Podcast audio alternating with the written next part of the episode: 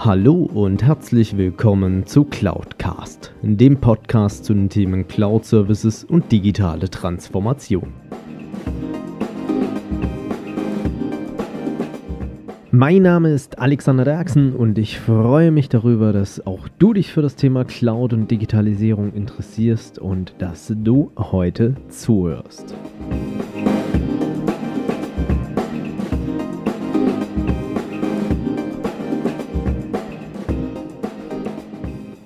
Hallo und herzlich willkommen zu Folge 54 von Cloudcast. Ja, ähm, letzte Woche hat ja schon Teil 1 des Interviews mit Felix Süllmann faul gestartet. Und wie das so ist, wenn Teil 1 kommt, kommt natürlich auch ein Teil 2. Und seid extrem drauf gespannt. Wir haben dieses Mal unter anderem darüber gesprochen, wie hängt das Thema Digitalisierung und Kapitalismus auch zusammen. Und ihr werdet massiv sicherlich erstaunt sein, denn so wie wir es herausgearbeitet haben, gibt es, glaube ich, da wirklich Zusammenhänge. Ansonsten möchte ich euch nicht weiter auf die Folter spannen und damit viel Spaß bei Teil 2 des Interviews mit Felix Süllmann-Faul.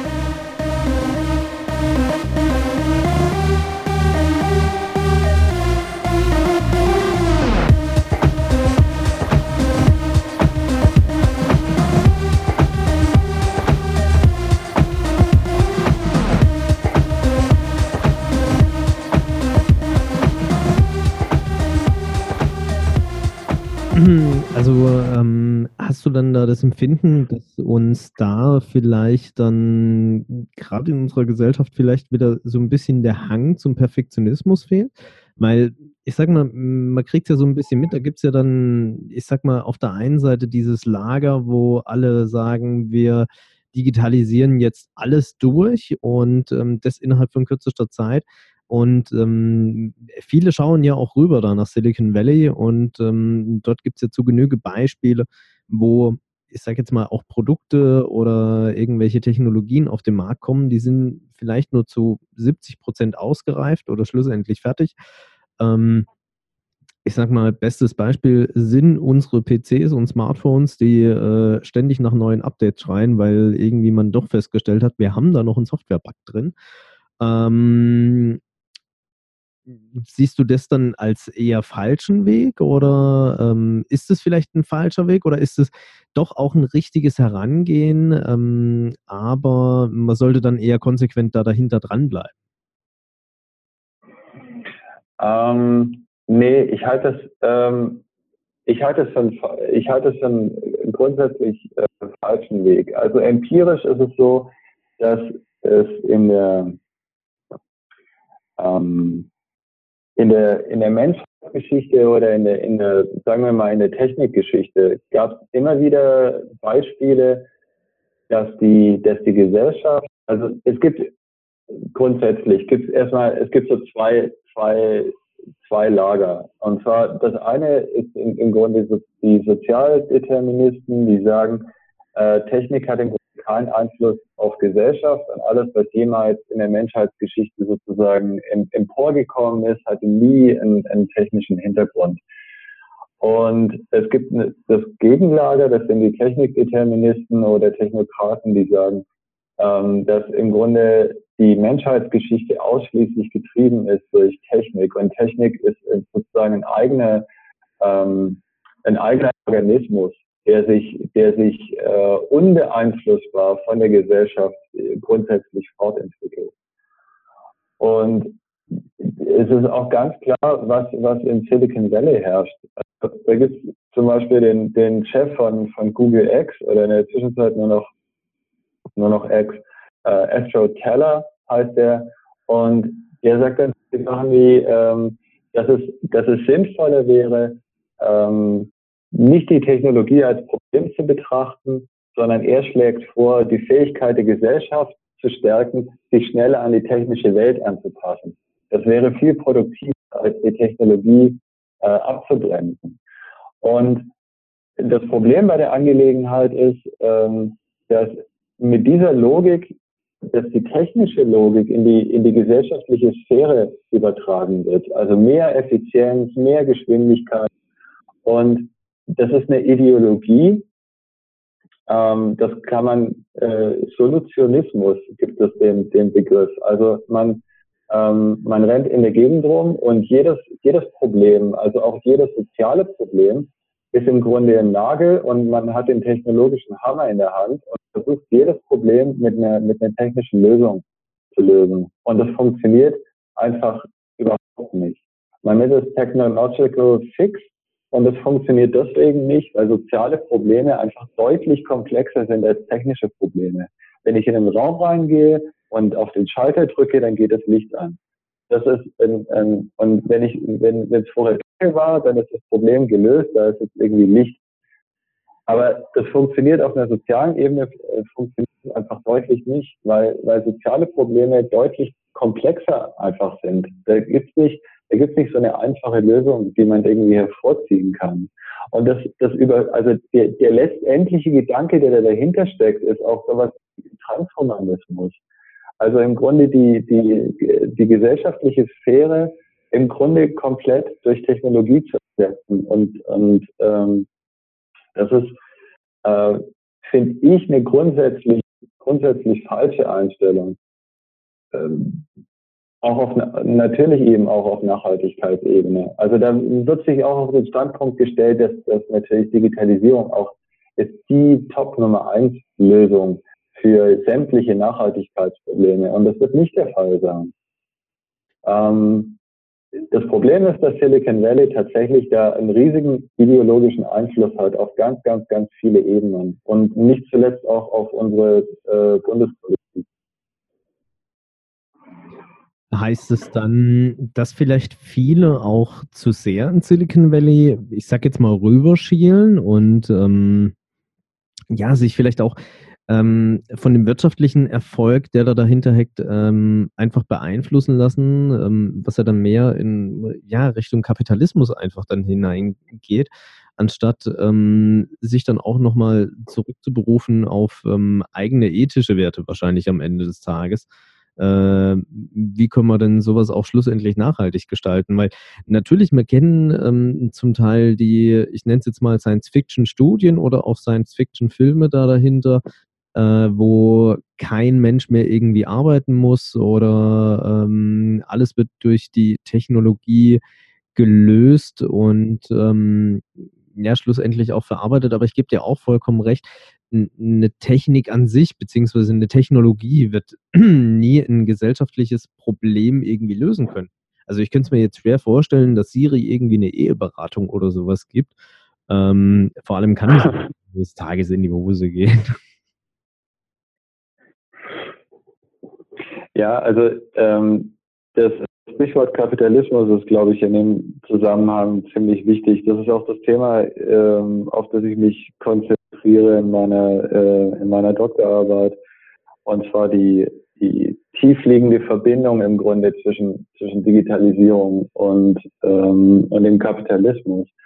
Es ist halt so, dass, dass der, wie du schon gerade vollkommen richtig gesagt hast, der wirtschaftliche Erfolg ist im Grunde das, ähm, was, was, was die Ideologie von Silicon Valley dann auch sozusagen auch so erfolgreich macht. Also man sieht den wirtschaftlichen Erfolg und guckt sich die Ideologie an und äh, oder oder hört dann eben darauf, wie die wie die Ideologie so im Grunde funktioniert.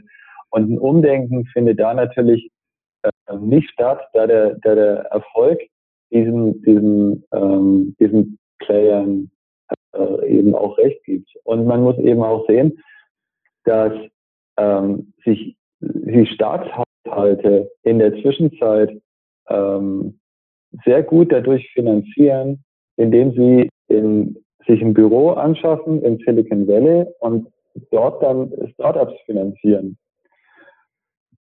Und der, also wie, wie kommt es beispielsweise dazu, dass, dass Apple jetzt in der Zwischenzeit die, die ähm, die Billion Dollar geknackt hat und kurzzeitig äh, Amazon dann eben auch für ein paar Tage und dann wieder abgesunken ist.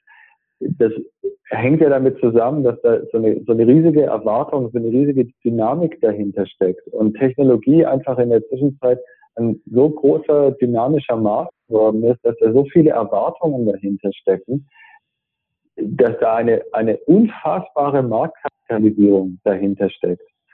Und jede Menge Staaten finanzieren sich, zum Beispiel der norwegische Staat hat ein, ein Großteil der Staatsfinanzen hängt in Apple-Anteilen fest.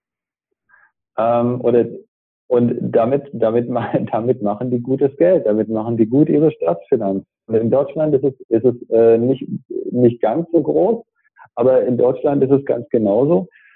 Ähm, was, weil man in der Zwischenzeit über, über Staatsanleihen und Staatsfonds und so weiter weniger verdienen kann, dass da jede Menge Geld in, in irgendwelche Startups in Silicon Valley fließt und äh, darüber der Staat teilweise finanziert wird. Und da ist so eine tiefliegende Verbindung zwischen, zwischen Kapitalismus und ähm, Digitalisierung in der Zwischenzeit, dass ähm, es für, für Leute, die, die, die sich dann mit, mit Nachhaltigkeit und so weiter beschäftigen, ähm, die stehen da, glaube ich, ziemlich auf verlorenen Posten. Also ich, ich kümmere mich da quasi arbeitstäglich darum, da ähm, mich in einem, in einem Umdenken zu engagieren. Aber ich sehe halt auch im Grunde, was da, was da passiert. Und ähm, habe da tatsächlich so gewisse Befürchtungen. Ja gut, also ich kann mir das ähm, sicherlich gut vorstellen. Also ich glaube, natürlich bei einer Stiftung, dort arbeiten sicherlich andere Menschen auch, die mit einem ganz anderen Engagement an solche Themen rangehen. Aber wenn ich jetzt so überlege, ähm, sei es jetzt irgendwie ein kleinerer oder auch größerer Mittelständler, ähm, den interessiert ja in erster Linie auch erstmal, ähm, kann ich damit mehr Umsatz machen? Ähm, wenn ja, wie? Kann ich Personal einsparen oder Kosten an irgendeiner anderen Stelle? Ähm, das sind ja so die Fragen, die da dahinter stecken. Und ähm, da ist es dann sicherlich auch so, dass äh, eine Stiftung, die ja, also ich glaube jetzt mal vom Grundbedürfnis her ja schon eine gewisse Nachhaltigkeitserwartung an sich selbst hat, vom eigenen Verständnis. Mhm. Ähm, wird das Ganze sicherlich auch nochmal anders angehen. Ähm, aber heißt dann auch, ähm, dass du da auch so ein bisschen den Bedarf einfach siehst, dass man auch dort bei den Unternehmen da draußen ein gewisses Umdenken einfach dann auch nochmal stattfinden lässt. Weil ich kenne es ja auch bei den Projekten an sich und äh, ich hatte ja auch ein paar größere, wo ich dann auch vor verzweifelnden Administratoren gesessen bin, die gesagt haben, ja, wenn wir jetzt alles in die Cloud geben beispielsweise, was mache ich denn künftig? Ähm, was ist meine Daseinsberechtigung? Und ähm, mhm. da hängen natürlich dann auch Existenzängste da dahinter, wo man dann auch gesagt haben, okay, ähm, man hat sich auch mal für die Mitarbeiter entschieden und äh, man muss die ja jetzt aufgrund dessen, weil man jetzt äh, digitalisiert oder gewisse Services nach draußen gibt, ja dann zwangsweise nicht vor die Straße setzen, ähm, sondern das, was ich ja auch ein Stück, beziehungsweise was man ja auch allgemein eher feststellt, ist ja durch diesen ganzen Boom in dieser digitalen Branche als solches, beziehungsweise rund um das Thema Digitalisierung, ähm, es kommen ja auch immer mehr Aufgaben auf die jeweiligen Fachbereiche beziehungsweise Mitarbeiter dann zu, ähm, wo es dann heißt, größer, schneller, weiter und äh, kümmere dich noch um dieses Thema und um äh, das Thema und so weiter und so fort. Ähm, wo ich allerdings dann auch sage, da kann es ja dann auch am Ende des Tages helfen und unterstützen, damit ich mit meinen vorhandenen Ressourcen auch schlussendlich besser ähm, zurechtkommen kann und besser haushalten kann. Mhm. Ja, also ähm, ja, das ist, nee, klar, das ist schon richtig. Und man, man sieht auch, dass aktuell ist auch die, die Befürchtung, ähm, ja, also das hat, das hat positive und, und negative Aspekte. Also zunächst mal ist es so, dass aktuell die, die Digitalisierung äh, global eher mehr Arbeitsplätze schafft, als sie zerstört. Ähm, das ist ja auch eine große, eine große Befürchtung ähm, in dem Zusammenhang. Allerdings ist es eben auch so, dass die, dass die Digitalisierung äh, in dem Fall sozusagen dieses, ähm, diese Abgrenzung zwischen, zwischen Arbeit und Privatleben ähm, aufweicht. Also das, was du gerade gesagt hast, dass irgendwie zusätzliche Aufgaben ähm, da auf einen zukommen und dann im Grunde vorausgesetzt wird, dass, dass äh, auf Basis von digitalen Lösungen, dass man da jede Menge mehr arbeiten kann oder die, die Anforderungen dann äh, eben steigen, steigen, weil es, weil es digitale Lösungen ähm, am Arbeitsplatz gibt. Ähm, das ist, das ist durchaus, ähm, das ist durchaus äh, gegeben und das sieht man auch irgendwie relativ viel und ähm, das ist auch insofern eine Nacht, auch, auch da ist es irgendwie im Grunde ein bisschen ein, ein Nachhaltigkeitsproblem, weil die, die Technologie uns in der Zwischenzeit, in der Zwischenzeit uns auf eine ziemlich umfassende Art und Weise ähm, in unserer, in unserer Lebenswelt existiert. Also wir sitzen am, am Arbeitsplatz, sitzen wir vor dem Computer und dann vielleicht zu Hause nochmal und zwischendrin haben wir das Smartphone in der Hand. Und ähm, da ist es im Grunde schwierig, was, was äh, früher mal der Fall war, dass man einen Arbeitsplatz hatte und dann hat man um fünf oder um sechs den, den Stift hingeworfen und ab dem Zeitpunkt war eben die Freizeit gegeben. In Frankreich beispielsweise ist es so, dass es da ähm, eine, gab es eine Gesetzesinitiative, ich habe das nicht weiterverfolgt, das war vor zwei Jahren, ähm, was die festlegen sollte, dass man als Mitarbeiterin oder als Mitarbeiter nicht verpflichtet ist, ähm, nach dem Feierabend irgendwelche E-Mails zu beantworten und da auch nicht vorausgesetzt werden kann, dass man sich dann um irgendwelche ähm, Sachen von zu Hause aus kümmert. Und größere Konzerne, ich glaube beispielsweise bei, bei Daimler ist es auch so, dass äh, E-Mails nicht mehr zugestellt werden ab einer hm. gewissen Uhrzeit. Hm, also Berufs-E-Mails. Bei Daimler habe ich das auch mal mitbekommen. Die haben das ja auch eingeführt, äh, gerade auch fürs Managementpersonal, beziehungsweise alles, was, ich sag mal so, ab dem Bereich mittleren Management unterwegs ist, auf alle Fälle ähm, ja. dass die ja ihren Urlaub auch wirklich mal als Urlaub nutzen und äh, nicht schon wieder arbeiten.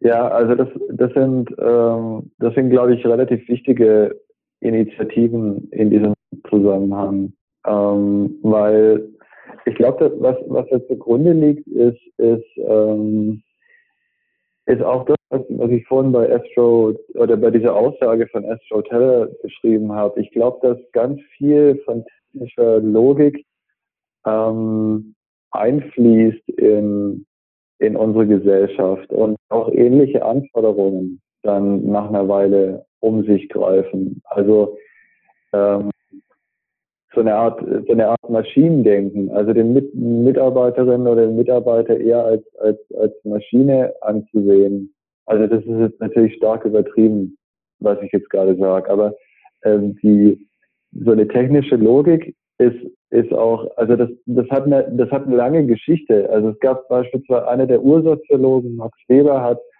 ähm, das war Anfang des 20. Jahrhunderts, hat der den, den Begriff geprägt, den gab es davor schon, aber er ist sozusagen derjenige, der den, der den Begriff dann so äh, geprägt hat, und zwar Entzauberung der Welt hat er das genannt.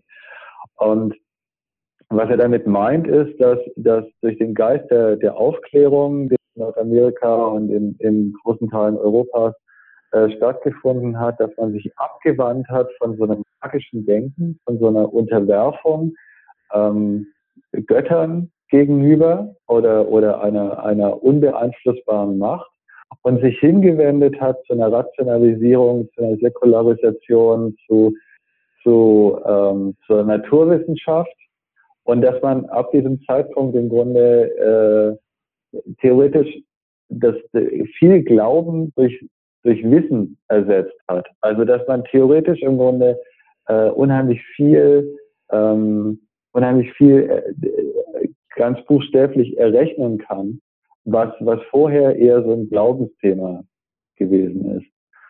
Ähm, und jetzt habe ich gerade, jetzt habe ich gerade, glaube ich, den Faden ein bisschen verloren. Also, nee, doch, es ging, es ging darum, die, die, dass die, und das, dieser Prozess der Entzauberung der Welt, was ich damals Entzauberung der Welt genannt habe, das, ähm, das setzt sich das setzt sich ganz stark fort. Man kann im Grunde sagen, dass die Digitalisierung ist sozusagen die Speerspitze dieses Entzauberungsprozesses. Was allerdings dann, wie, was ich gerade meinte, was eben auch dazu führt, dass, dass man ähm, ganz viel technische Logik heute auf gesellschaftliche Prozesse ähm, überträgt und ähm, dabei im Grunde viele menschliche Eigenarten ähm, überfährt, möchte ich jetzt mal sagen. Ja gut, ich denke, die gesellschaftliche Veränderung an sich, ähm, die stellen wir ja auch schon fest und äh, wir beide sind ja in relativ ähnlichem Alter, ähm, wie wir ja festgestellt haben. Ähm, mhm. Auch so, wir sind ja noch aufgewachsen, ich sag mal, in der Zeit, wo ähm, Handy das erste Mal etabliert wurde. Ähm, und es mhm. Thema Mobilfunk. Und wenn man sich jetzt das heute auch mal anschaut, früher war es irgendwie ähm, gang und gäbe, dass irgendwie alle drei Jahre oder was irgendwie ein neues Handy rauskam. Ähm, wie lange hat dieses Nokia 5110 überlebt? Und du hast es auch nie kaputt gekriegt. Ja. Ähm, ja. Und ähm, dann warst du stolz wie Bolle, wenn du dein erstes Smartphone hattest. Und heutzutage ist es ja so, jedes Jahr ein neues Smartphone, was rauskommt von den jeweiligen Herstellern. Mhm. Und ähm, wir sind ja auch beide Papas. Äh, also ich krieg's bei meinen Kindern mit. Ähm, und habe das auch schon teilweise mit Erschrecken festgestellt. Äh, dass dann äh, eine von meinen Töchtern vom Fernseher steht und auf einmal versucht, da drauf rumzuwischen. Ähm, weil sie es halt äh, so kennengelernt hat oder auch gewöhnt ist, ähm, sei es jetzt vom Handy oder vom Tablet oder sonst irgendwas. Ähm, und äh, ja, da stellt man dann auch diese gesellschaftliche Veränderung einfach da dahinter fest. Und ich will, also wenn ich jetzt so ein bisschen überlege, wenn du dann so einen vollautomatisierten Haushalt hast, wo dann noch irgendwie eine Alexa oder ein Google HomePod oder sonst irgendwas in der Ecke steht, und ähm, das, äh, die Kinder werden auch, ich sag jetzt mal, frühkindlich damit erzogen, dass sie einfach nur sagen müssen, Alexa, Licht im Wohnzimmer an. Und ähm, die sind dann irgend, irgendwann mal Ferien auf dem Bauernhof und äh, wissen dann nicht mehr, wie man Lichtschalter bedient. Es muss ich dann gestehen, ist dann auch erschreckend.